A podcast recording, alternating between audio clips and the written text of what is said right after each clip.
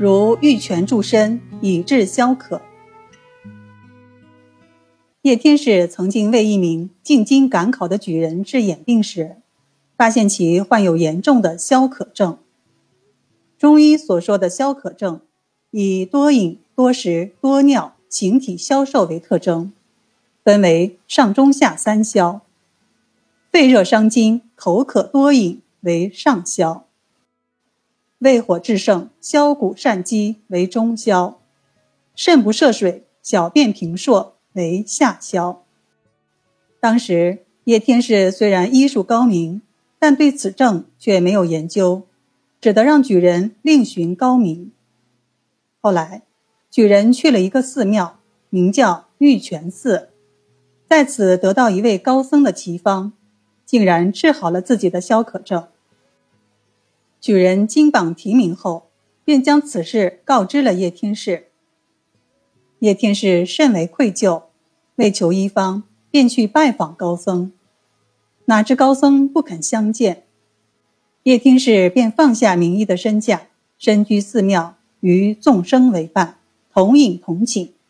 此举感动了高僧，便将秘方传给了叶天士。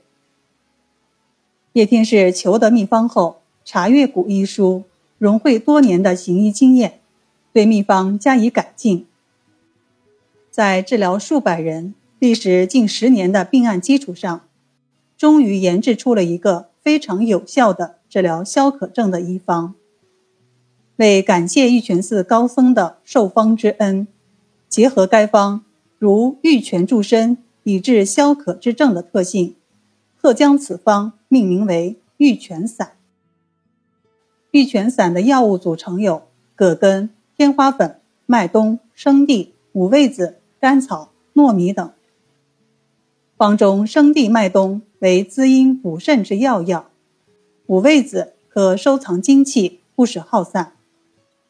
葛根、天花粉均有清热生津之功，糯米补肺气，养胃阴，甘草清热和胃，多药并用。是先天肾阴充足，又有后天胃阴的补充，加上清热之药力，消渴病的多饮、多食、多尿的三多症状就会随之消失。我国的老一辈革命家谢觉哉，于一九五九年七月因糖尿病住在北戴河疗养，他采用许多方法，效果不明显，后来服用了玉泉丸。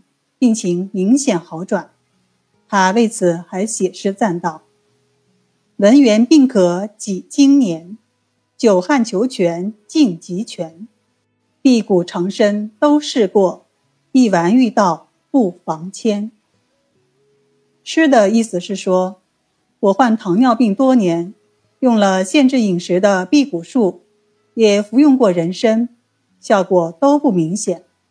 后来服用了玉泉丸，消渴症状就都消失了。这真是吃药再多，也不如一粒对症的药丸呀。